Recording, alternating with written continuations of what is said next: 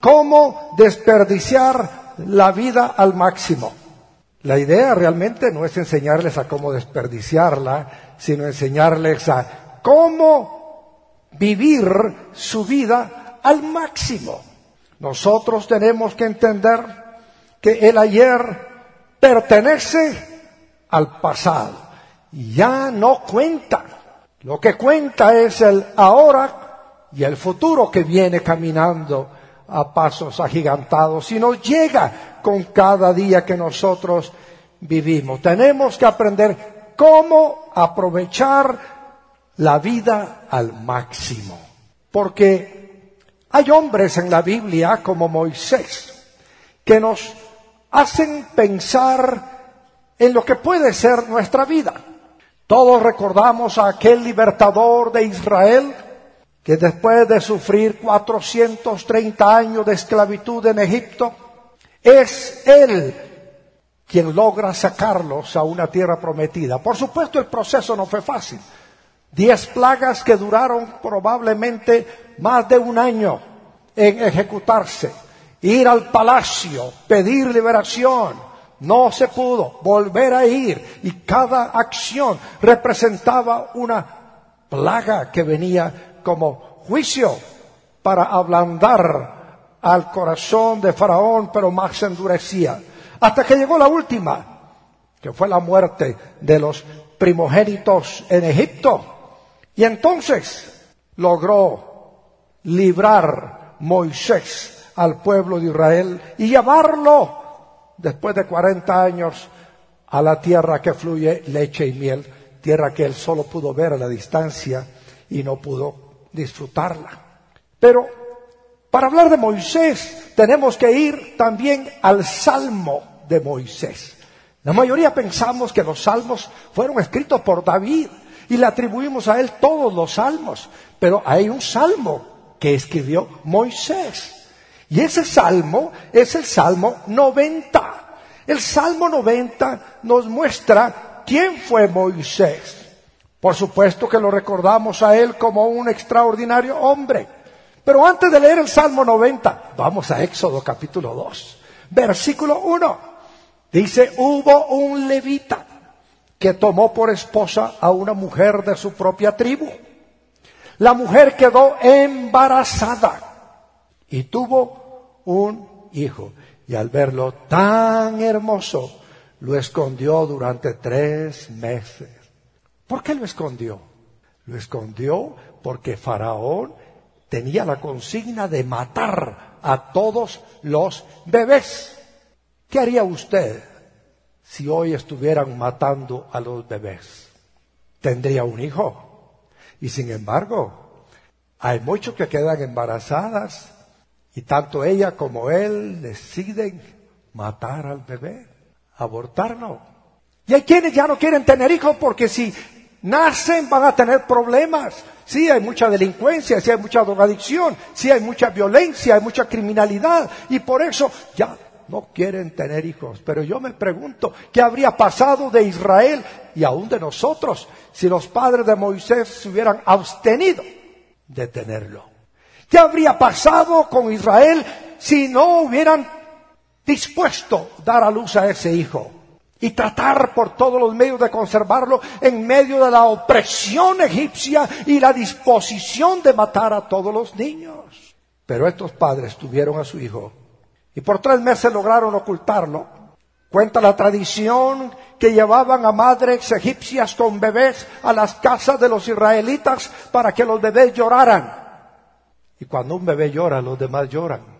Y si tenían escondido a un bebé allí, el bebé lloraba y se delataba y entonces lo mataban. No era fácil. Fue una mortandad terrible de niños que hubo en esa época en Egipto.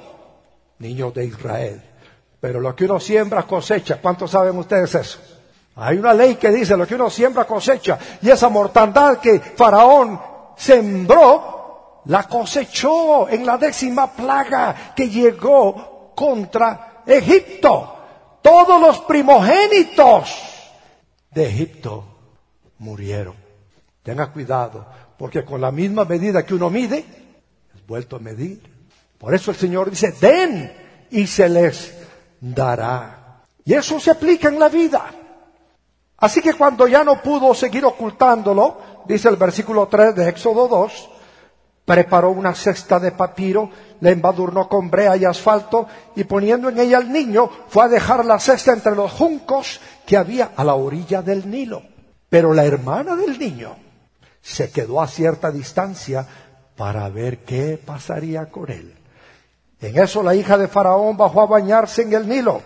Sus doncellas, mientras tanto, se paseaban por la orilla del río. De pronto la hija del faraón vio la cesta entre los juncos y ordenó a una de sus esclavas que fuera por ella. Cuando la hija del faraón abrió la cesta y vio allí dentro un niño que lloraba, le tuvo compasión. Pero aclaró que se trataba de un niño hebreo. La hermana del niño preguntó entonces a la hija del faraón, ¿quiere usted que vaya y llame a una nodriza hebrea para que críe al niño por usted? Ve a llamarla, contestó. La muchacha fue y trajo a la madre del niño y la hija del faraón le dijo, llévate a este niño y críamelo. Por supuesto que esta mujer que iba a criar al niño era biológicamente la madre del niño y estaba en capacidad de amamantarlo. Hacía tres meses que lo había dado a luz. Yo te pagaré por hacerlo. Fue así como la madre del niño se lo llevó y lo crió. Ya ha crecido el niño, tomen nota. Se lo llevó a la hija del faraón y ella lo adoptó como hijo suyo. Además le puso por nombre Moisés, pues dijo, yo lo saqué del río. Moisés no fue cualquier israelita, fue un israelita adoptado por la hija del faraón y tratado como hijo, pero criado por una hebrea. Yo le quiero advertir algo. Si usted pide a una extranjera que le críe a su hijo, ¿qué va a aprender su hijo? La cultura de la extranjera, el idioma de la extranjera, las mañas de la extranjera. Ese es el riesgo cuando una madre no cuida a su hijo personalmente. Se expone a que el niño mame la leche de otra madre y mame la mentalidad y la actitud de otra persona. Por eso es tan importante.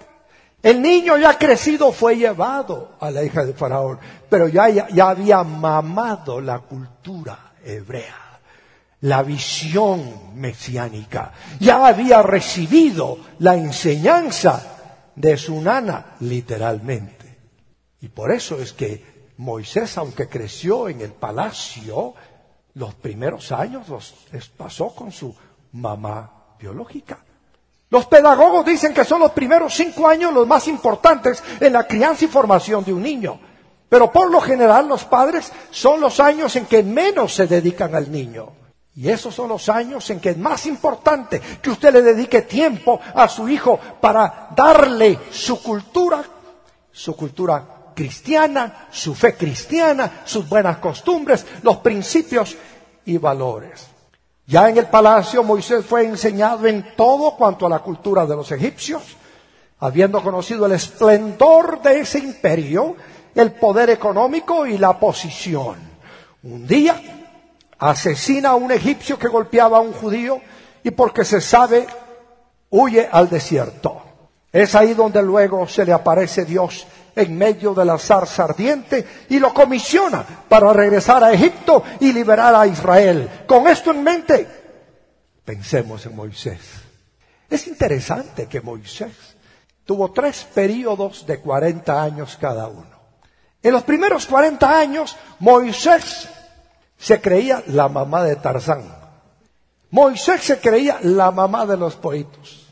Él pensaba que como ya había cursado todos los los niveles universitarios en Egipto y porque había estado sentado ante los más notables académicos y estrategas y científicos de Egipto, ya tenía él sus diplomas de la universidad, ya tenía sus maestrías y doctorados de la universidad. Moisés creía que él lo podía hacer todo. Es típico del joven. El joven llega un momento en que se prepara y alcanza cierto conocimiento y él cree que ya todo lo puede hacer. Y hasta emite juicio de valor sobre sus mayores. Y sabe, pobre mi viejo, ya está chochando. Mi viejo es de otra época, cuadrado. Pobrecito, ya no puede ni con su carta de venta. Él es de otra generación. Yo soy de los meros buenos. Y en esas estaba Moisés, su mentalidad pensaba en ese momento que él podía hacerlo todo. Y por eso quiso iniciar su propia revolución, quiso liberar al pueblo de Israel de la opresión, quiso sacarlos a un lugar de mejor estatus socioeconómico y político, y por sus propias manos mató al primer egipcio. Pero el Señor le enseñó que no era el camino de la violencia el que produce los cambios más grandes. Entonces se fue al desierto por 40 años. Y 40 años estuvo en el desierto, hablando con las ovejas. ¿Y de qué puede hablar usted con una oveja? 40 años de pastor, el gran estudioso, hijo adoptivo de Faraón, de la hija de Faraón, el hombre que estuvo en la cumbre del palacio, con mucho poder, con mucho conocimiento, ahora cuidando ovejas. Hace un tiempo leí la historia de una compañía de taxis en Nueva York que ofrecía los servicios de un chofer al gusto del cliente. Decía, si usted quiere hablar sobre filosofía, le mandamos a un filósofo. Si usted quiere hablar sobre economía, le mandamos a un economista. Si usted quiere hablar de ciencia, le mandamos a un científico. Porque tenían tantos economistas, filósofos científicos sin trabajo que estaban trabajando de qué? Conductores de taxi. Y usted podía hablar con ellos del tema que quisiera. Ellos sabían y podían hablar con usted. Pues allá estaba Moisés. Imagínense hablándole él de ciencia egipcia a las ovejas. Hablándoles de matemática a las ovejas. ¿Qué podía hacer él en ese caso? Nada. Si usted deja 40 años de hablar, se vuelve hasta torpe para hablar. Pero durante esos 40 años, Moisés llegó a aprender que él no podía hacer nada por sí mismo. Los primeros 40 años creía que él lo podía hacer todo. Los segundos 40 años se convenció de que él no podía hacer nada por sí mismo. Por eso cuando Dios le habló, le dijo, Señor, yo no soy el indicado, yo no puedo. Además ya tengo 80 años. Pero lo convenció el Señor, fue a Egipto y estuvo 40 años con Israel. De 80 a 120, Moisés realizó su destino, cambió su futuro, cambió su rumbo y aprendió en los últimos 40 años de la vida que todo es posible cuando Dios está con nosotros. ¿Cuántos lo creen así? Todo es posible cuando Dios está con nosotros. Él probó abrir el mar rojo, se abrió. Él probó que alimentara casi tres millones de israelitas y se pudo por 40 años. Vestir a los israelitas se pudo durante 40 años. Darle agua en el desierto a los israelitas se pudo por 40 años. ¿Por qué? Porque él sabía que con Dios todo es posible. Dígale a su vecino, todo es posible para el que cree en Dios nuestro Señor.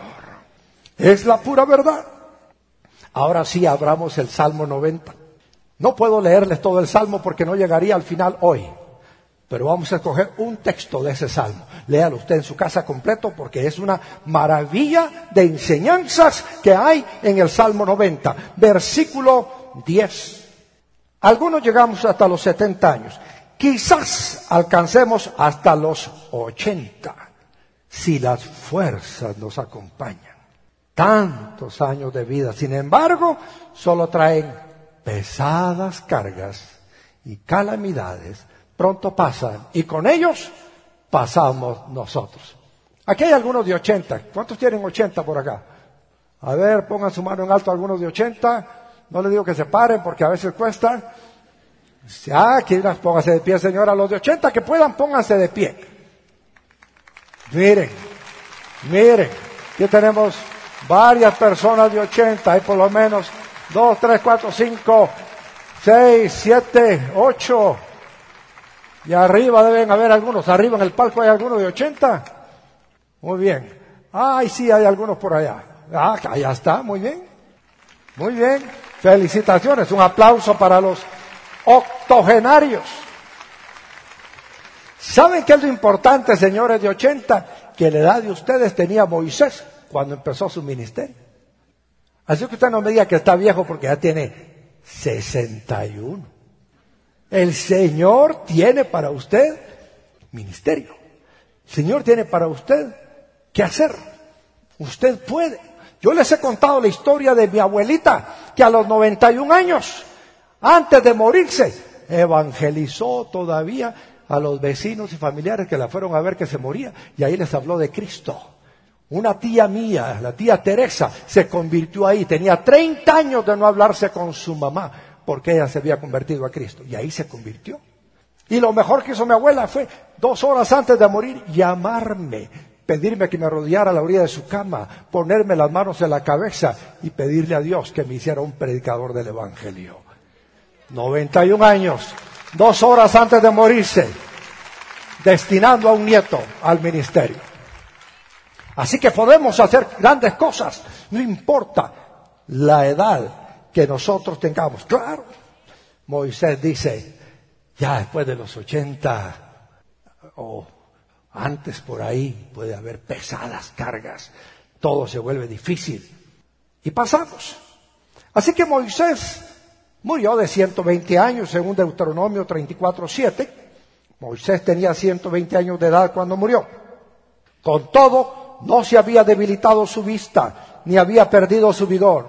Aunque esta vida es breve, debemos vivirla al máximo. Vivirla al máximo es atesorar cada momento de la vida. Aprécielo. Si usted tiene oportunidad de estar hoy con su mamá, atesórelo. Si tiene la oportunidad de estar con sus hijos, atesórelo. Si puede estar con sus nietos, atesórelos. Mire qué lindo, si siéntase bien cuando dicen, ahí se parece a usted. Si está pelón igual que uno, ¿verdad? Pero atesórelo. Aprecie cada momento. No desperdicie los ocasos. Ayer tuve la oportunidad de llegar a hacer un oficio de un aniversario de boda a la orilla de la playa y me disfruté el rato ahí viendo el mar, viendo el sol caer, viendo a los amigos, algunos que no había visto hace mucho rato. Inclusive uno me dijo, pastor, ¿y cómo has estado? No te había visto hace mucho tiempo. Muy bien. ¿Cuántos nietos tenés? Cinco le dije como que era del Barça, cinco. Y me dice, pues fíjate que yo tengo cero, me dijo. ¿Acaso se quieren casar mis hijos? No se quieren casar. Y les puede pasar lo que a unas amigas que yo tengo me dijo, que buscaron desarrollar su talento, su profesión y alcanzaron éxito y hasta tienen propiedades en Europa, pero ahora lloran porque ya están viejas para tener un hijo. Madres, no se sientan mal porque alguien les dice, ay, usted solo es mamá. Eso es lo más grande que una mujer puede ser, mamá de sus hijos criar a sus hijos, formar a sus hijos. Lo mejor que usted puede hacer. El faraón sigue metiendo su mentalidad en nuestros días, matando a los hijos.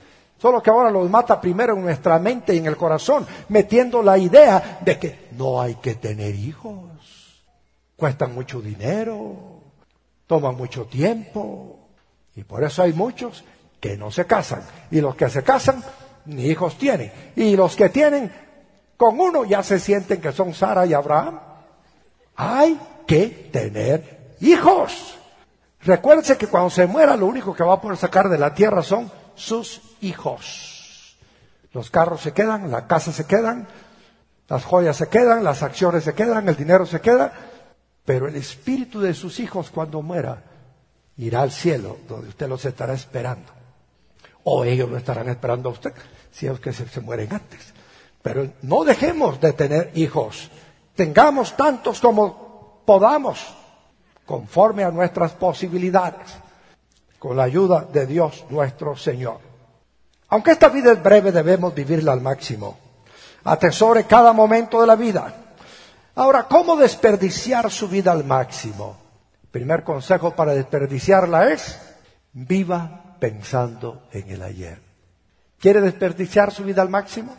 Viva pensando en el ayer. Si algo valioso podemos dejarle a nuestros hijos son los recuerdos.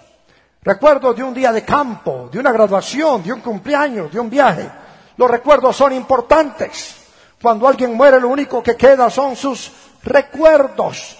Y aún de los muertos se sigue hablando no tanto de lo que poseían, sino de cómo trataban a los demás. Así que no llegue a viejo amargado, no llegue a viejo peleonero. ¿Cómo entonces vivir en el ayer es una forma de desperdiciar su vida al máximo?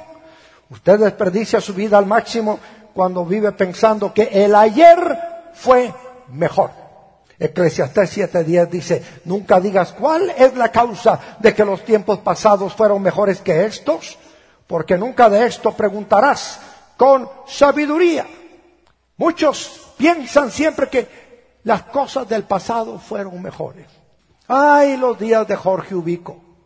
Sí, mis papás que vivieron en la época de Jorge Ubico en Guatemala piensan que Jorge Ubico fue la maravilla. ¿Alguien más vivió en la época de Jorge Ubico? Quiero ver sus manos levantadas. Aquí hay algunas manos levantadas. Claro que eran días mejores. Ahí mataban a todos los criminales. Jorge Ubico no permitía que hubieran criminales.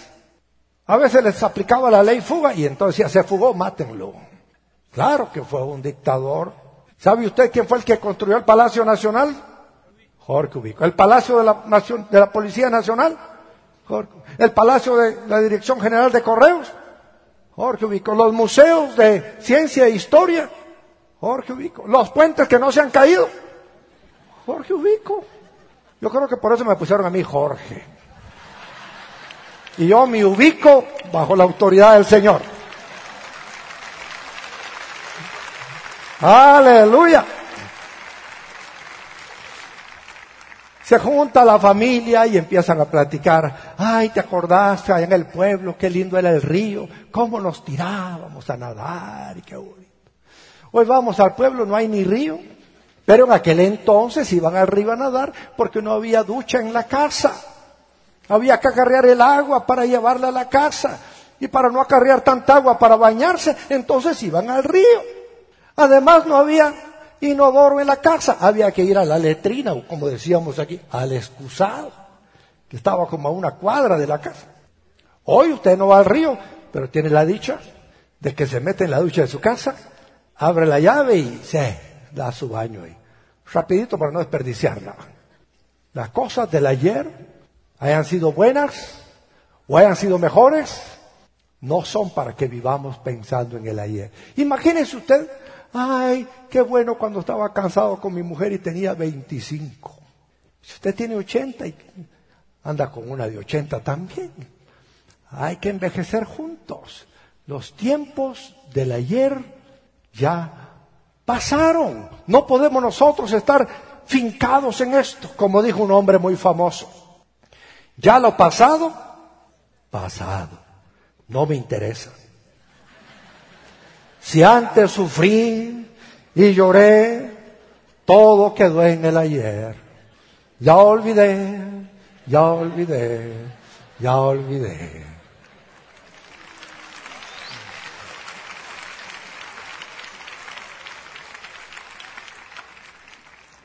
Porque aunque en realidad los tiempos pasados a lo mejor fueron mejores, ya no podemos volver a ellos. El pasado, pasado está ya pasó, ya no regresará. Como diría el famoso poeta, juventud, divino tesoro, te vas para no volver. Si quiere saber usted que yo fui joven, le enseño fotos. Todos los viejos alguna vez, pues no jóvenes. Yo les he contado la anécdota de aquel carrito viejo que estaba allá por el occidente de Guatemala, todo destartalado, despintado, echando humos y ruidos por todos lados, pero atrás tenía el rótulo bien pintado que decía, yo también fui un último modelo. Pero lo que pasó, pasó. Ahora tenemos que disfrutar las cosas como son. Porque tendemos a idealizar los tiempos pasados que en realidad no fueron un camino de pétalos de rosa. Muchas veces recordamos el pasado sin todas las emociones reales del momento, sin todas las dificultades de aquellos tiempos y tendemos a idealizar lo que vivíamos de niños o cuando teníamos 40 años en nuestra vida. Preguntar cuál fue la causa de que los tiempos pasados fueron mejores nunca produce energía para seguir corriendo la carrera de la vida. Lo único que trae es desánimo. Viva pensando en los fracasos y en las heridas del ayer y desperdiciará su vida. ¿Cuántos han fracasado alguna vez? Todos. ¿A cuántos los han herido alguna vez? Recientemente, y esta historia se repite siempre, oí el caso de una joven extraordinaria. La enamora un muchacho. Hacen arreglos para casarse. Ya tienen todo listo. Dos semanas antes se desaparece el muchacho. ¿Creen que eso es bonito para la novia? ¿Para la mamá y el papá de la novia? ¿Para los amigos de la novia? Es un fracaso. Es un desastre emocional. Es una herida que queda marcada en el alma y que hace sentir dolor, tristeza, pena, vergüenza, dolor, rencor, ira, venganza. Todo eso puede sentirse en un momento de un fracaso. Se trabaja toda una vida, como yo he conocido algunos, luego son indemnizados y reciben todo el dinero de 20, 30 años de trabajo, toman el dinero, lo invierten en una financiera, lo invierten en un banco y luego el banco o la financiera quiebra o desaparece y usted se queda sin plata. ¿Cuántos conocen a alguien así? ¿Duele eso que dicen ustedes? Duele. Y yo digo, ¿y estos mis viejitos qué van a hacer ahora? Pues ahora disfrutan lo que tienen. Porque hay quienes no comen donas por no tirar el hoyo, por guardarlo y ahorrarlo en vez de disfrutarlo. Heridas hay, fracasos hay. No podemos vivir nosotros para siempre sufriendo lo que ha pasado. ¿A cuánto los cortó una novia alguna vez o un novio alguna vez? Qué triste, ¿verdad? Y a uno de viejos mira a sus hijos que se enamoran, de una chica o la chica de un muchacho y de repente lo ve uno ahí cabizbajo, triste, encerrado. ¿Qué pasó? Me dijo, es que me mandó a volar, me cortó. Ya uno llega con conocimiento de causa, lo abraza, dice, ay, mi hijo, ya vendrá otra muda para vos. Ya va a aparecer alguien que te vea como lo non plus ultra y se enamore de ti. Todos tenemos nuestra pareja en alguna parte. Siempre hay un roto para un descosido, decimos. Entonces, uno anima y alienta. No puede uno quedarse llorando por el fracaso. Tome nota de este pensamiento. Haga de su fracaso un momento, nunca un monumento.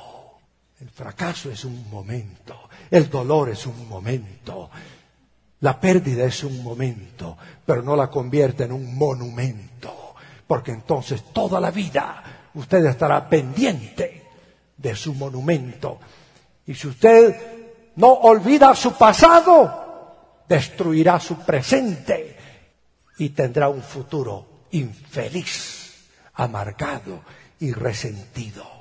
Qué importante es entonces pensar en los fracasos y en las heridas del ayer pero sin que causen el mismo efecto que cuando ocurrió. Si usted sigue enfocado en el pasado, solo resucitará el mismo momento y los mismos sentimientos hoy. Quiere desperdiciar su vida al máximo, viva pensando en los fracasos. Imagínese que usted va en el carro y en eso pasa por allí una persona que para usted representa algo importante en su vida. Y usted la ve por el espejo retrovisor pero se queda fijo viendo en el espejo retrovisor. Iba a 70 kilómetros por hora en la calzada Roosevelt. ¿Qué va a pasar? Se va a chocar, se va a estrellar. En la vida, pensar en el pasado debe de ser como mirar el espejo retrovisor cuando usted conduce su automóvil.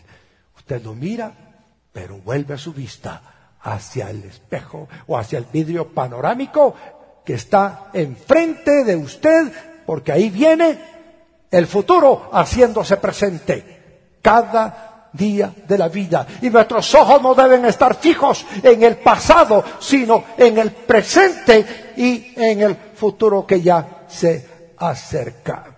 Quien no olvida su pasado paraliza su presente y elimina su futuro. No podemos disfrutar al máximo si vivimos en el pasado, pero sí podemos desperdiciar la vida al máximo si vivimos en el pasado. ¿Cuál es la solución? El apóstol Pablo nos la da en Filipenses 3:13. Dice Pablo, hermanos, no pienso que yo mismo lo haya logrado ya. Más bien, una cosa hago, olvidando lo que queda atrás. ¿Cuál es la una cosa que hace Pablo? Olvidando lo que queda atrás. Dígale a su vecino, olvida lo que queda atrás. Y sigue diciendo, olvidando lo que queda atrás y esforzándome por alcanzar lo que está delante. Sigo avanzando hacia la meta para ganar el premio que Dios ofrece mediante su llamamiento celestial en Cristo Jesús. Saulo de Tarso, aun cuando fue criado en una de las tres universidades antiguas, Tarso, una de ellas, Llegó a encumbrarse dentro de la academia de su época. Llegó a encumbrarse dentro del liderazgo religioso de su época.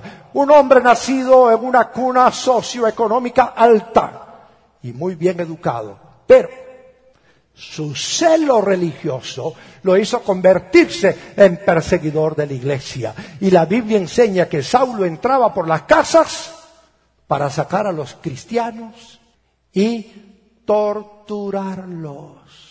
Pablo hubiera sido muy bien hoy el perfil de un Z, de aquellos que despedazan hoy los cadáveres y dejan la cabeza por un lado, los brazos por otro.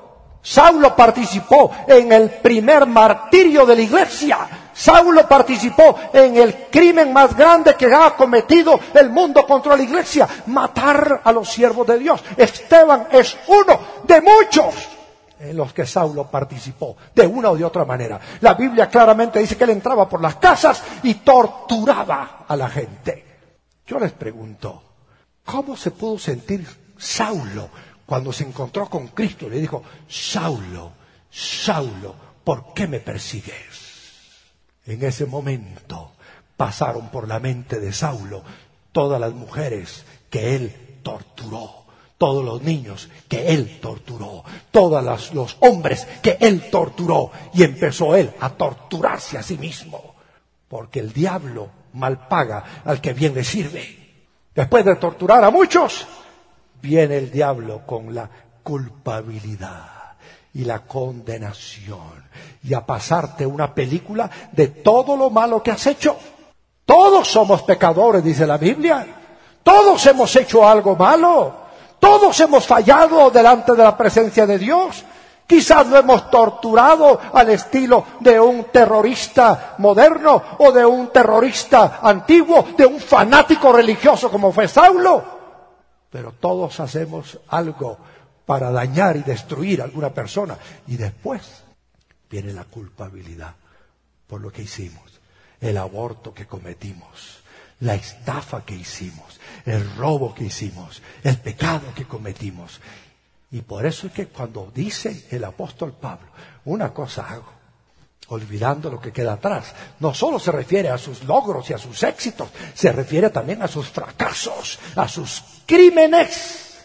Yo por eso, con toda confianza, le puedo decir hoy a cualquier criminal en el mundo, Cristo te ama y te puede transformar. No importa lo que hagas, Cristo te ama. Y si te arrepientes, Él te puede transformar y hacerte un hombre nuevo, como hizo de Saulo y lo convirtió en Pablo. Si nuestros países se desangran por la violencia o se destruyen por la droga que consumen o que importan. Pero si hay arrepentimiento y hay fe en Cristo, puede haber un cambio. Así que hay que olvidar lo que queda atrás.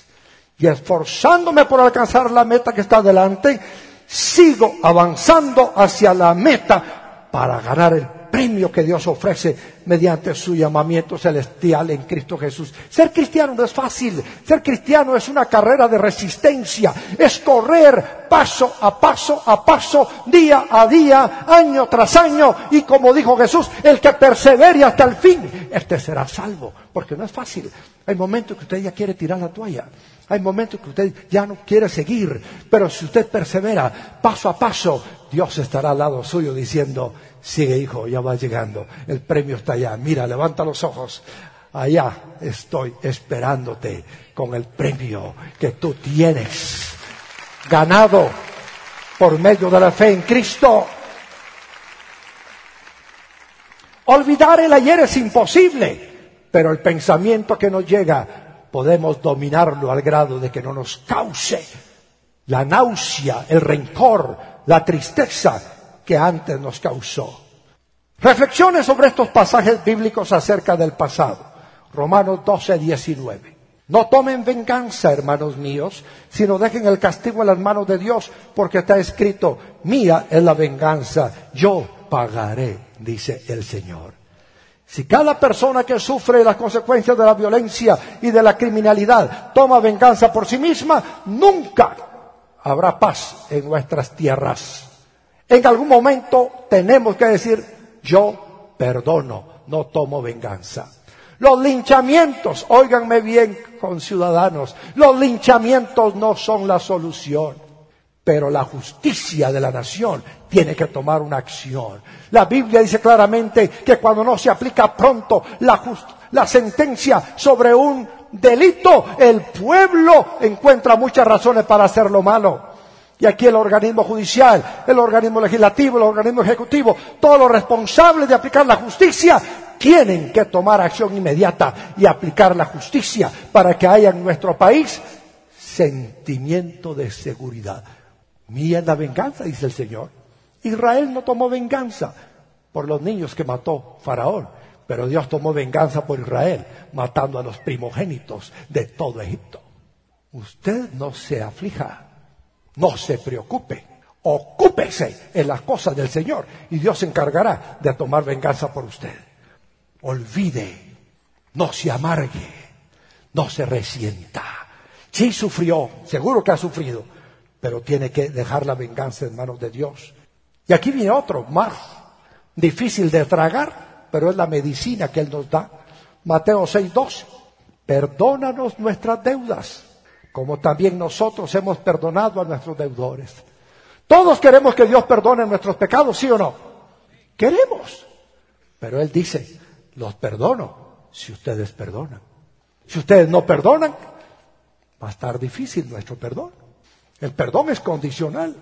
Si nosotros damos, recibimos. Si sembramos, cosechamos. Tenemos que aprender a perdonar.